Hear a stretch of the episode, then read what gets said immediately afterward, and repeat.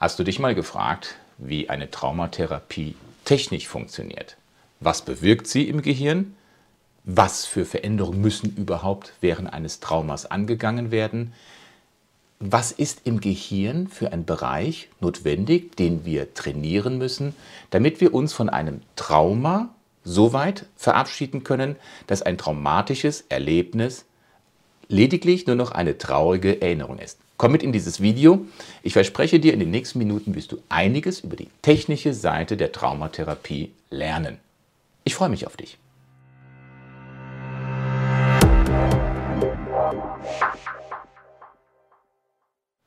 Vielen Dank.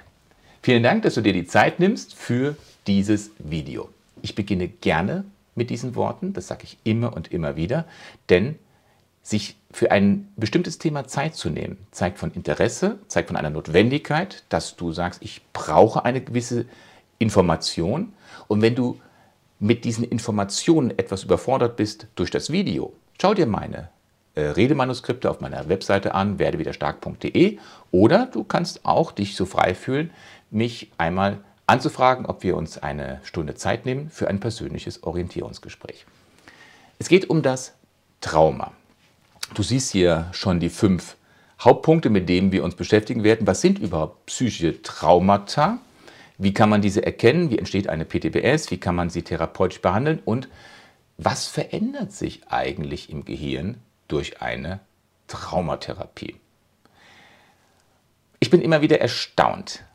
Das sage ich wirklich zu, aus Überzeugung heraus. Ich bin immer wieder erstaunt, dass bei nur sehr wenigen anderen psychischen Erkrankungen, Therapien in den letzten Jahren so viele Missverständnisse geklärt, Glaubenssätze widerlegt, therapeutische neue Möglichkeiten gefunden wurden, wie bei der Traumatherapie. Und wenn das in den vergangenen 10, 20 Jahren so war, dann macht das Mut, auf die nächsten 10, 20 Jahre hinzuschauen.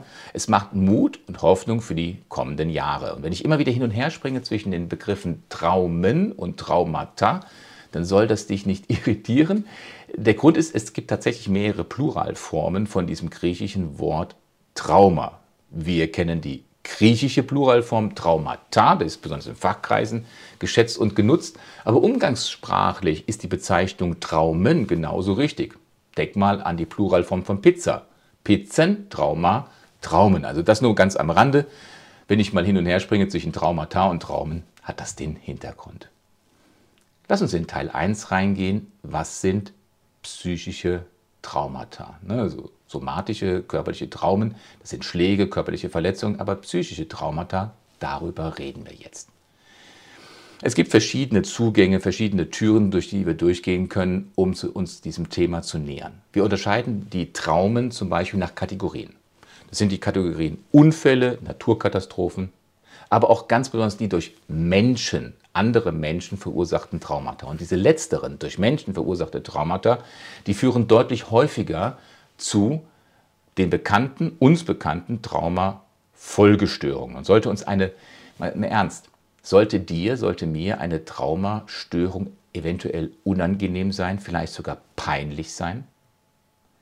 Man muss sich hierfür nicht schämen, auf gar keinen Fall, obwohl dies leider immer noch viel zu häufig passiert.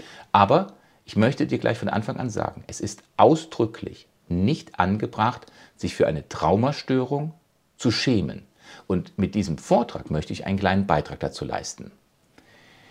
Traumafolgestörungen, das sind eine besondere Verarbeitungsform unseres Gedächtnisses. Und in gewisser Weise heißt, hat sich hierbei unser Gedächtnis der Kontrolle entzogen und sich gewissermaßen selbstständig gemacht, aber nicht ohne Folgen. Deswegen haben wir ja Traumafolgestörungen. Und die Konsequenzen für diese Traumafolgestörungen reichen bis in den Körper hinein. Das ist etwas ganz Normales, dass von jedem von uns ab einer gewissen Dosis ein Trauma entstehen kann. Und das hängt logischerweise auch von gewissen äußerlichen und inneren Bedingungen, Rahmenbedingungen ab.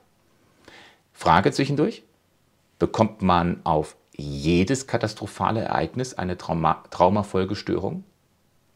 Nein. Auf keinen Fall. Es ist mittlerweile sehr, sehr gut fundiert, dokumentiert, dass Traumata grundsätzlich immer von unserem Gehirn verarbeitet werden. Leider ist diese Verarbeitung oft blockiert. Zum Beispiel durch starke Schuldgefühle, starke Schamgefühle, äußere Umstände, vielleicht auch andere psychische Erkrankungen oder viel zu viele vorherige Traumen. Und wenn dies geschieht, dann werden Traumafolgestörungen sehr wahrscheinlich. Sie treten zum Beispiel nach Verkehrsunfällen in ca. 10% aller Fälle, nach einem schweren Missbrauch, einer Vergewaltigung in ca. 50 bis 60% der Fälle auf. Stark bzw. komplex in der Kindheit traumatisierte Betroffene befreien sich in ihrer weiteren Entwicklung oft so um das 14. Lebensjahr. Geschieht dies in dem Übergang zur Adoleszenz nicht, dann bleiben diese Menschen häufig sehr lange darin stecken. Das kann dann an einer mangelnden Sicherheit liegen, es kann an einem andauernden, fortlaufenden Täterkontakt liegen und dann werden sie oft sehr krank. Das war jetzt erstmal Thema 1. Was sind psychische Traumata? Wie kann man sie erkennen? Wie sieht eine Traumafolgestörung klinisch aus? Wie erkennt man diese? Trauma bedeutet nicht automatisch, dass, auch eine PT, dass ich auch eine PTBS habe, also eine posttraumatische Belastungsstörung. Wichtiger Merksatz. Trauma ist nicht PTBS. Nach traumatischen Erlebnissen entwickeln sich erst einmal Traumastörungen. Und wenn wir von Traumastörungen reden, dann sprechen wir im engeren Sinne von erstens akuten Belastungsreaktionen, die innerhalb von wenigen Stunden auftreten. Danach kommen zweitens die akuten Belastungsstörungen. Ne? Erstmal die akuten Belastungsreaktionen, dann die akuten Belastungsstörungen. Die Belastungsstörungen erscheinen innerhalb von Tagen bis zu einem Monat. Und dann gibt es danach noch drittens die posttraumatische Belastungsstörung, die sich so um die sechs Monate nach, warte mal, jetzt kommt hier gerade so ein Kater entgegen. Sag mal guten Tag. So, hast du auch deinen medialen Auftritt. Unser Büromaskottchen. Geh spielen jage eine Maus.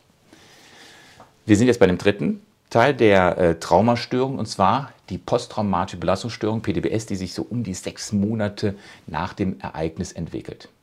Und oft, oft treten nach Traumatisierungen begleiten noch Depressionen, Angststörungen, körperliche, somatoforme Störungen auf oder eine emotionale Instabilität als dauerhaftes, als deutlich sichtbares Merkmal. Und da könnte jetzt ein Außenstehender denken, derjenige, der hat ja ganz klar eine Borderline-Störung, eine emotional instabile Persönlichkeitsstörung. Aber Zuschauer dieses Kanals, vielleicht bist du ja schon ein längerer Zuschauer dieses Kanals, du weißt, dass eine Persönlichkeitsstörung niemals, niemals akut auftritt. Eine Persönlichkeitsstörung ist ein schleichender Prozess, der ganz früh in der frühesten Kindheit beginnt sich zu entwickeln. Die Symptome, die äußerlichen Erscheinungen ähneln sich, sind aber von der Entstehung her grundsätzlich verschieden und damit auch in der Behandlung grundsätzlich verschieden.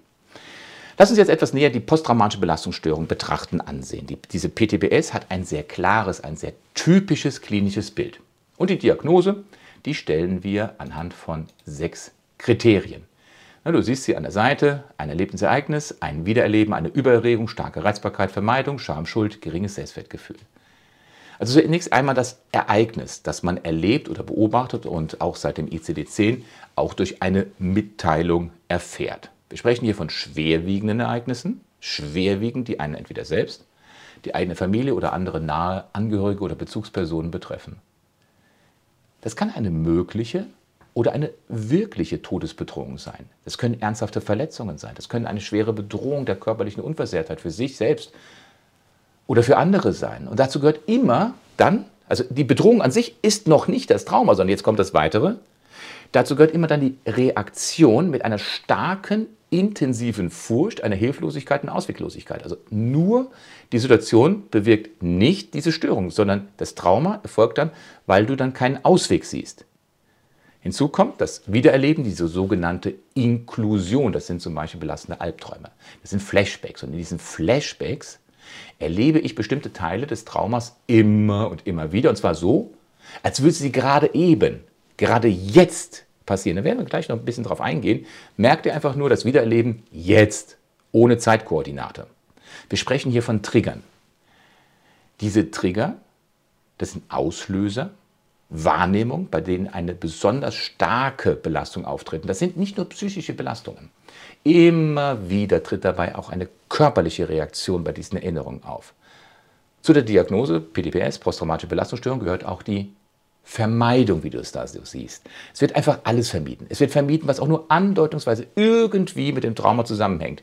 Wie Gedanken, Gefühle, Aktivitäten, Situationen, eigene Gedächtnisinhalte. Und dadurch entstehen auch logischerweise, wenn ich das immer wieder verdränge, abspalte, Teilamnesien. Und bei diesem Trauma, bei dieser Traumastörung geht es immer auch um Gefühle.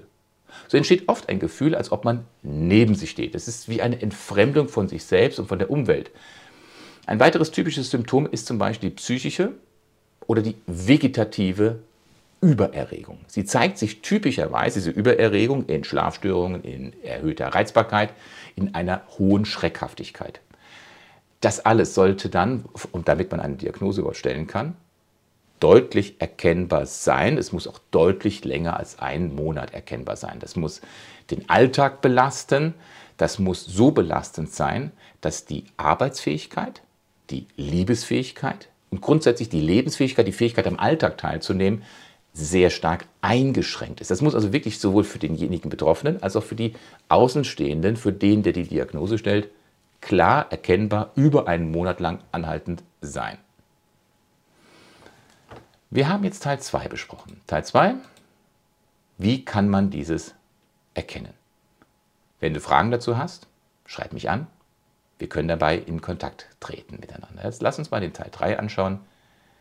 Wie entsteht so eine PTBS? Und jetzt arbeiten wir uns technisch an den Punkt 5 so langsam heran, ne? weil ich möchte ja ein bisschen zeigen, was geschieht in unserem Gehirn, wie kann man dagegen kognitiv arbeiten. Also wie entsteht so eine PTBS?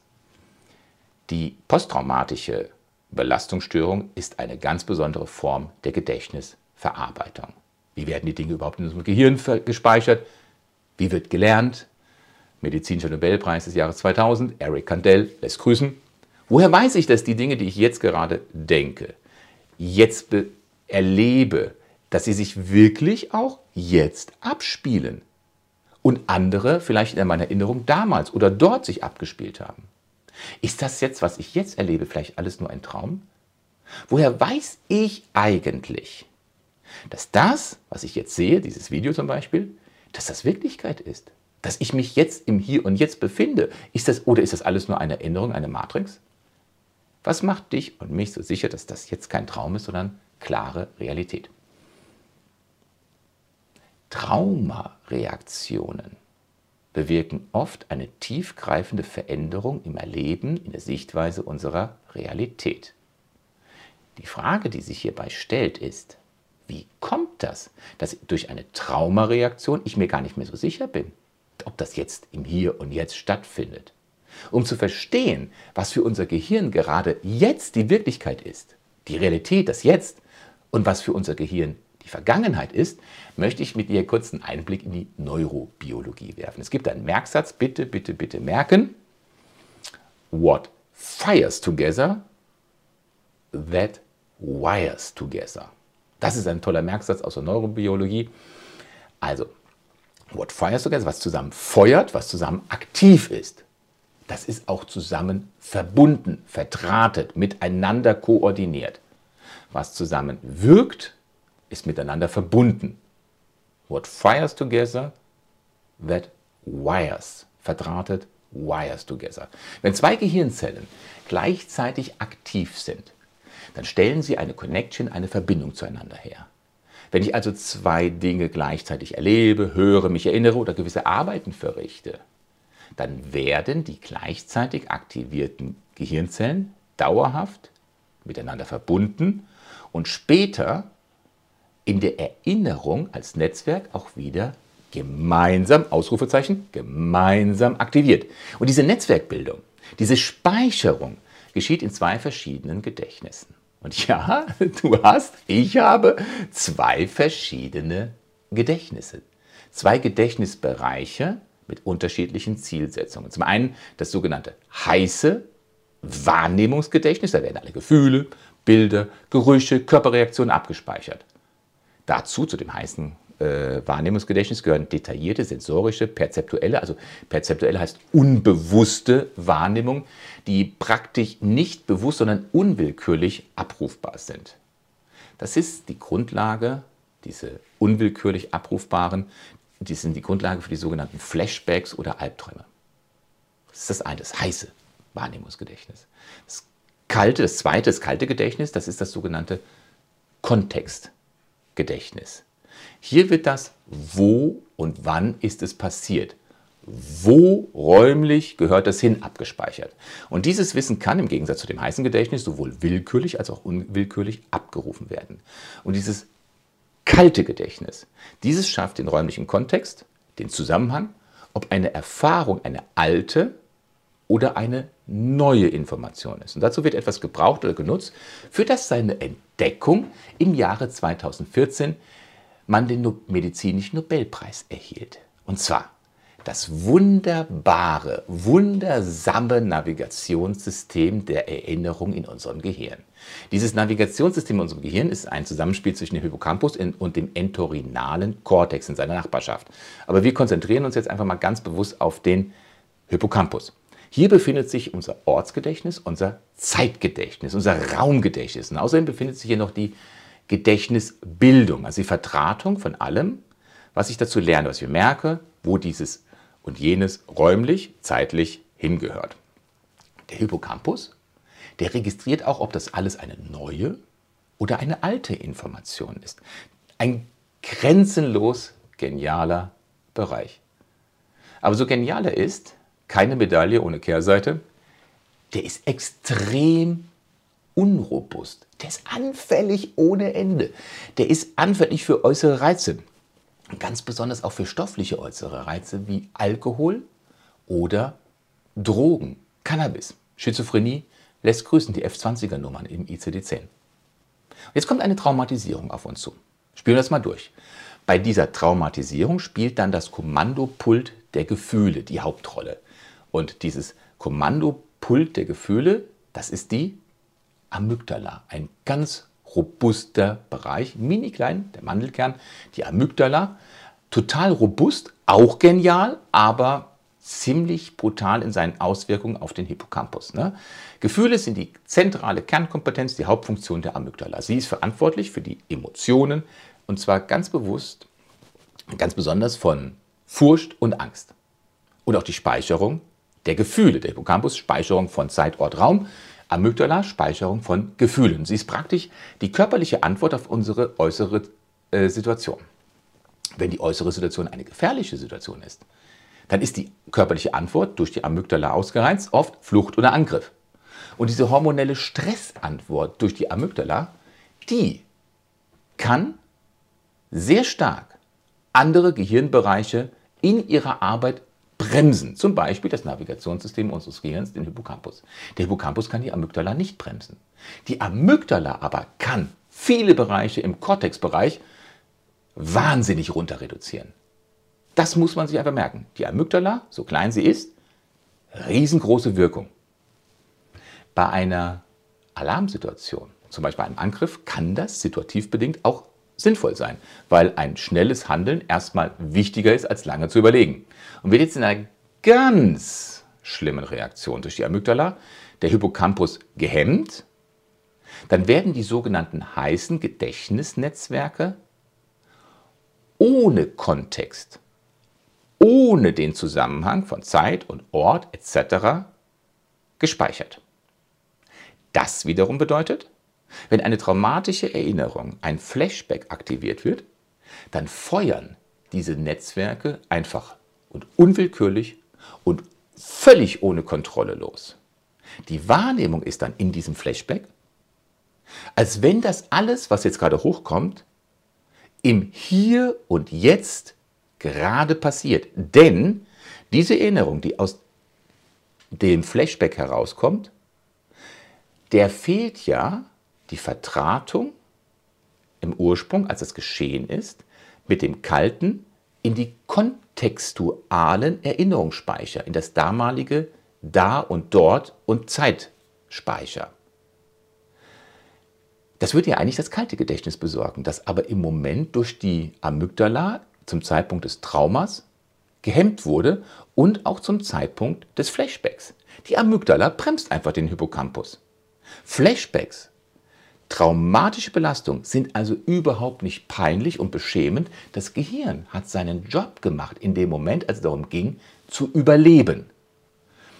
Lass uns das mal mit einer angenehmen Erinnerung vergleichen. Ne? Also es muss ja nicht immer nur etwas Negatives sein. Stell dir mal vor, du spürst warmen Wind, du siehst eine Dünenlandschaft am Strand, du hörst ein Meeresrauschen, du siehst deinen Fuß im Wasser, wunderschöne Eindrücke, du verspürst eine innere Freude, Herz schlägt schneller, du atmest schneller, alles ist einfach nur schön.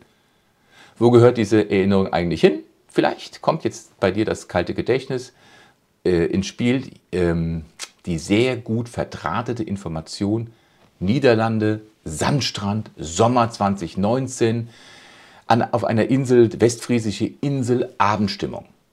Wunderschön. Ne? Also es ist eine tolle Erinnerung mit dem heißen und dem kalten ähm, Gedächtnisspeicher.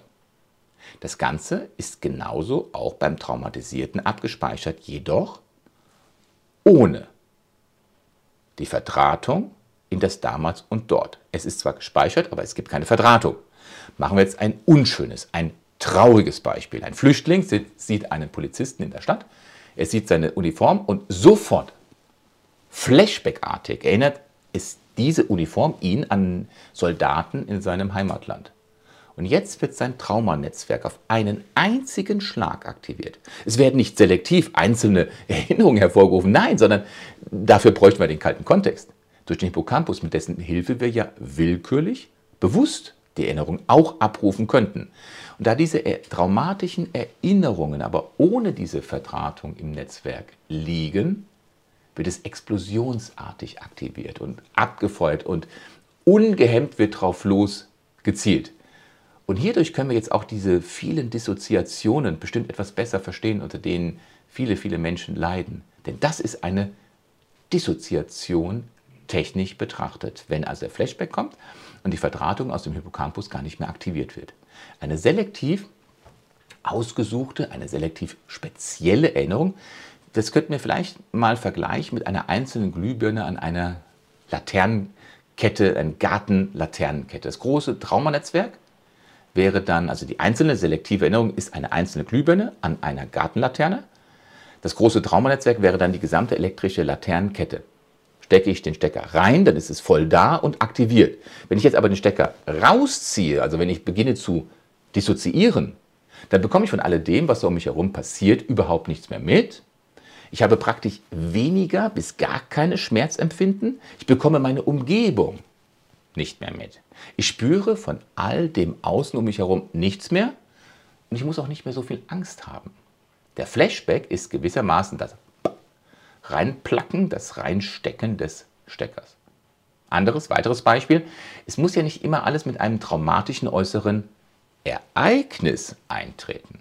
Das geht auch mit einem inneren Gedanken. Wie zum Beispiel, bei mir kommt der Gedankengang hoch, ich kann meine Lebenssituation überhaupt nicht mehr verbessern. Dann erinnere ich mich unwillkürlich, schlagartig, einen Flashback ähnlich Warte mal, der Gedanke war doch schon mal da. Ja, ich erinnere mich, genau. Ich kann nichts tun. Ich sitze wieder wie damals in dem überfüllten Schlauchboot auf dem Mittelmeer. Wir alle sind in Lebensgefahr. Ich habe Angst. Und wieder einmal ist das gesamte Netzwerk aktiviert. Ist ein einzelnes Trauma auch immer belastend? Nur mit einem einzigen Traumanetzwerk werden die meisten Betroffenen in der Regel selbstständig fertig. Erleben wir aber mehrere Traumen hintereinander, dann leider verbinden sich diese Traumen und zwar bei einer starken Ähnlichkeit oder bei einer sehr starken Überlastung zu einem großen und ganzen Traumanetzwerk dann ist auf einmal in diesem Traumanetzwerk so viel Durcheinander drin. Eine Explosion, ein Bombenschütter, eine Misshandlung, ein Feuer, Wut, Vergewaltigung, Scham, Schuld, Angst. Bei mir, bei anderen Personen, Angst vor diesem nach Alkohol riechenden großen Mann, Angst vor Schlägen, Angst mit dem Auto schnell gefahren zu sein. Auf einmal kommen viele verschiedene Traumasituationen auf einmal auf, vollkommen unkoordiniert. Hier sprechen wir von mehreren einzelnen Traumanetzwerken, die sich in dem Leben ereignet haben die sich dann irgendwann wegen der Überlastung des Gehirns zu einem großen Netzwerk verbunden haben. Und jetzt gehen wir beide mal in Teil 4 rein. Wie kann man die therapeutisch behandeln? Erstens, indem ich das Netzwerk entflechte. Und zweitens, indem der ureigentliche Wert eines Traumas besprochen wird. Also das Trauma-Netzwerk entflechten. In einer Traumatherapie geht es technisch betrachtet, wir reden jetzt technisch, wir reden jetzt nicht so emotional, narrativ, wir reden jetzt wirklich kühl, sachlich, technisch. Und zwar geht Traumatherapie so nicht kühl, sachlich, technisch, aber ich möchte dir zumindest einen Einblick, einen, ja, einen edukativen Einblick darüber verschaffen, warum, wieso, weshalb es so gearbeitet wird. Also, in der Traumatherapie geht es darum, diese miteinander verflochtenen Traumanetzwerke zu trennen. Ne? Ich sage nochmal, da ist eine Explosion, ein Bombensplitter, eine Misshandlung, ein Feuer, Wut, Vergewaltigung, Scham, was ich vorhin gesagt habe. Auf einmal kommt ein Mann hoch, Vergewaltiger, der nach Alkohol gerochen hat, ein zu schnelles Autofahren, ein Krachen gegen den Baum, alles so Ereignisse, die in einem 30, 40, 50-jährigen Leben alles so durcheinander gekommen sind, kommt auf einmal in einer Traumatisierung hoch.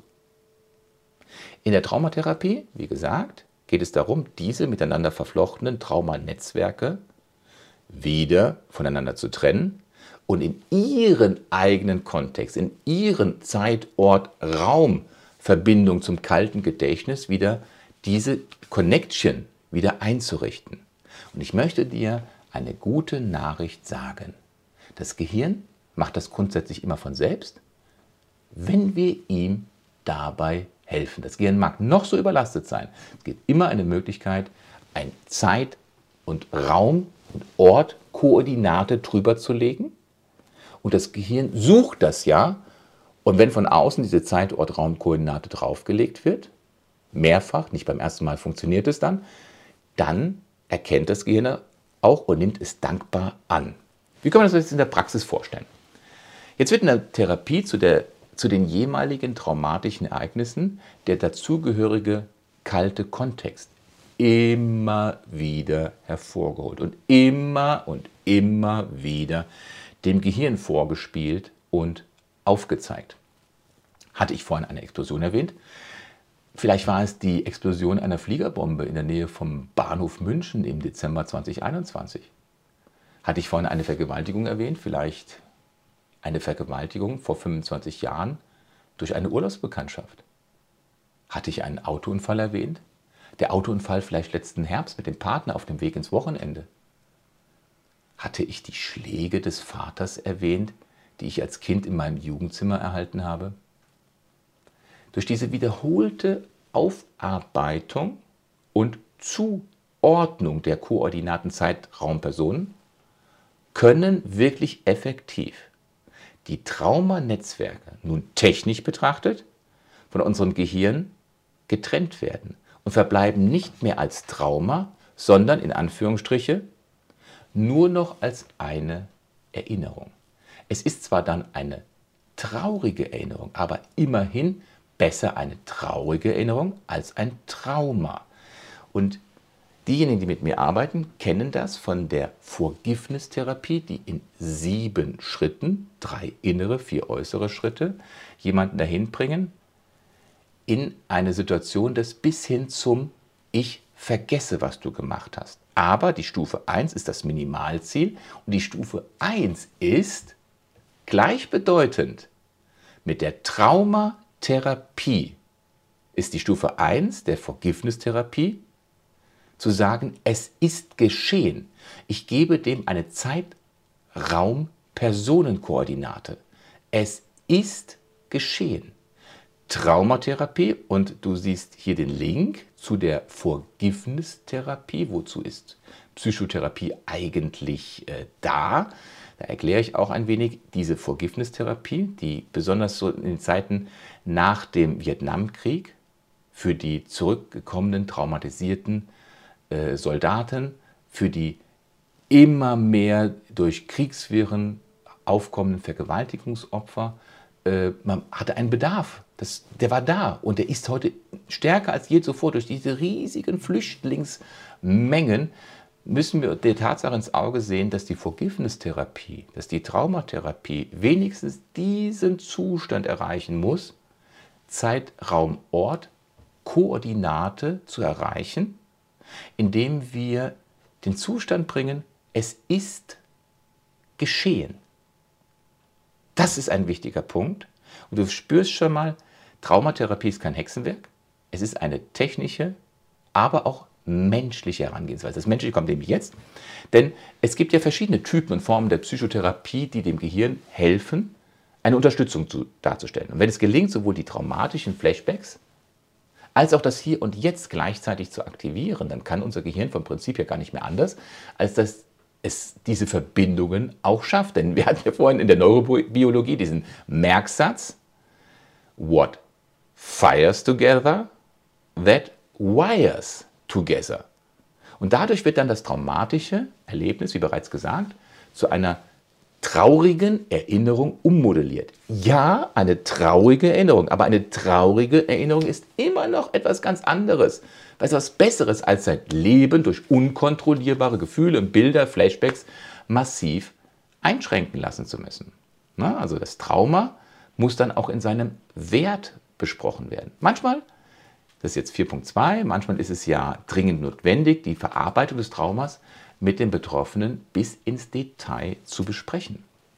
Viele der Leidenden ziehen aus ihrem Trauma nämlich eine Schlussfolgerung, die vollkommen äh, widersinnig ist, aber sie ist da.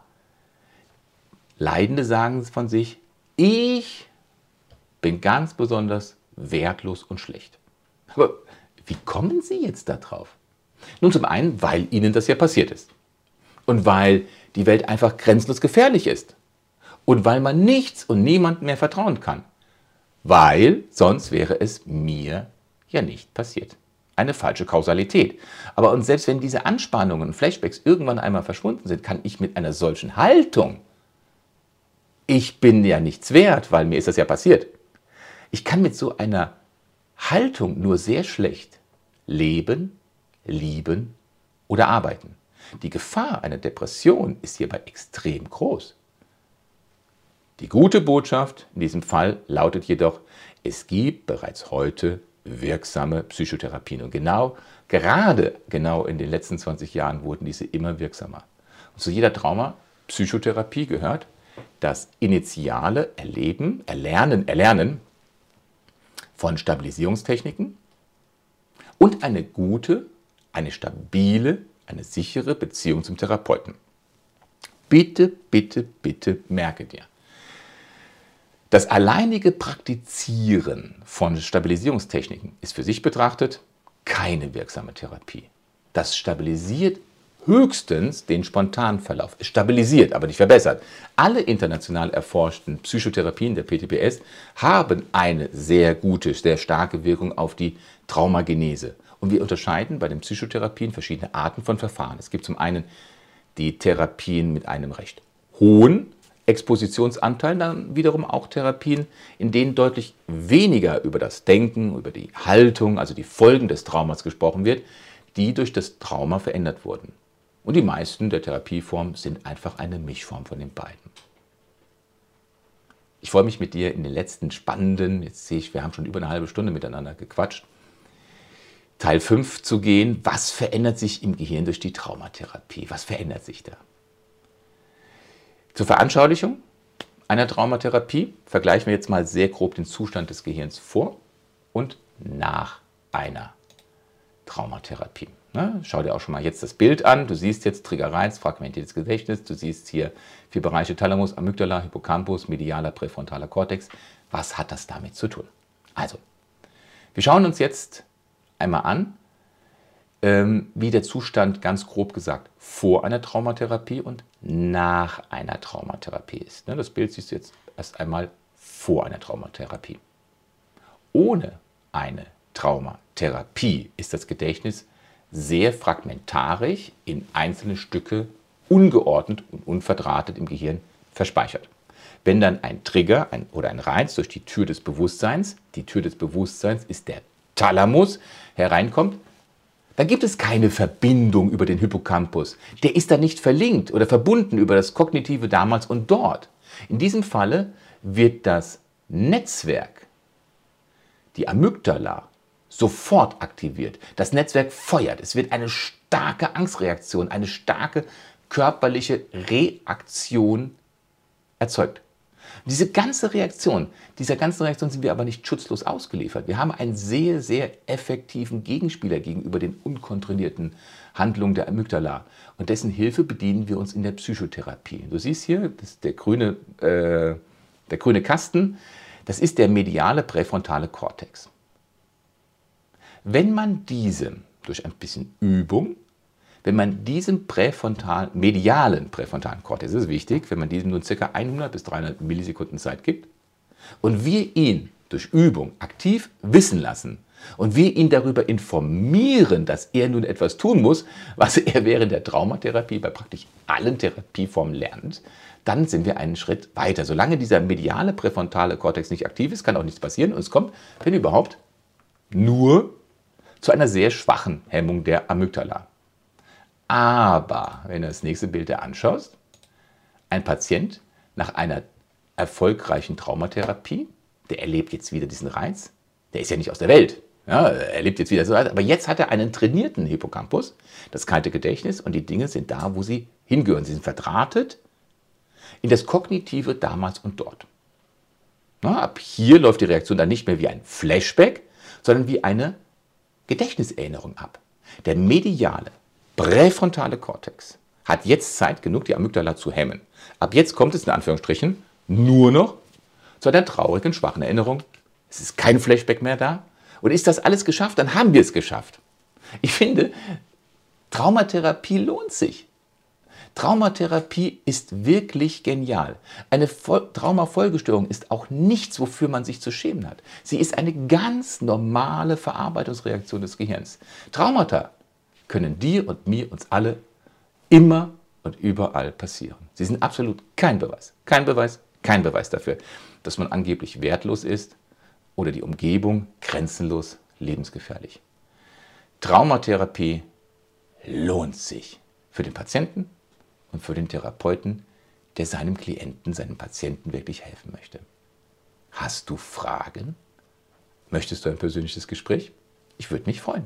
Du siehst hier die beiden Webseiten, werdewiderstark.de oder der mediator.org. Da ist auch mein Kontaktformular. Fühl dich so frei, dich an mich zu wenden. Ich freue mich auf dich. Und wenn der Terminkalender es hergibt, ich habe mir immer ein gewisses Kontingent an Zeit pro Woche, nehme ich mir um ein kostenloses, ein unverbindliches Orientierungsgespräch mit dir durchzuführen. Ansonsten kannst du auch äh, den Redetext, das Redemanuskript auf meiner Webseite wiederfinden unter werdewiderstark.de. Ansonsten alles Gute, bis zum nächsten Mal. Du weißt, was jetzt kommt. Ich wünsche dir, bleibe tapfer. Vier Kardinalstugenden, Klugheit, Gerechtigkeit, Tapferkeit und Maß. Tapferkeit heißt, ich weiß, was ich zu tun habe. Und ich halte tapfer durch, bis ich es geschafft habe. Alles Gute, bis zum nächsten Video. Dein Markus.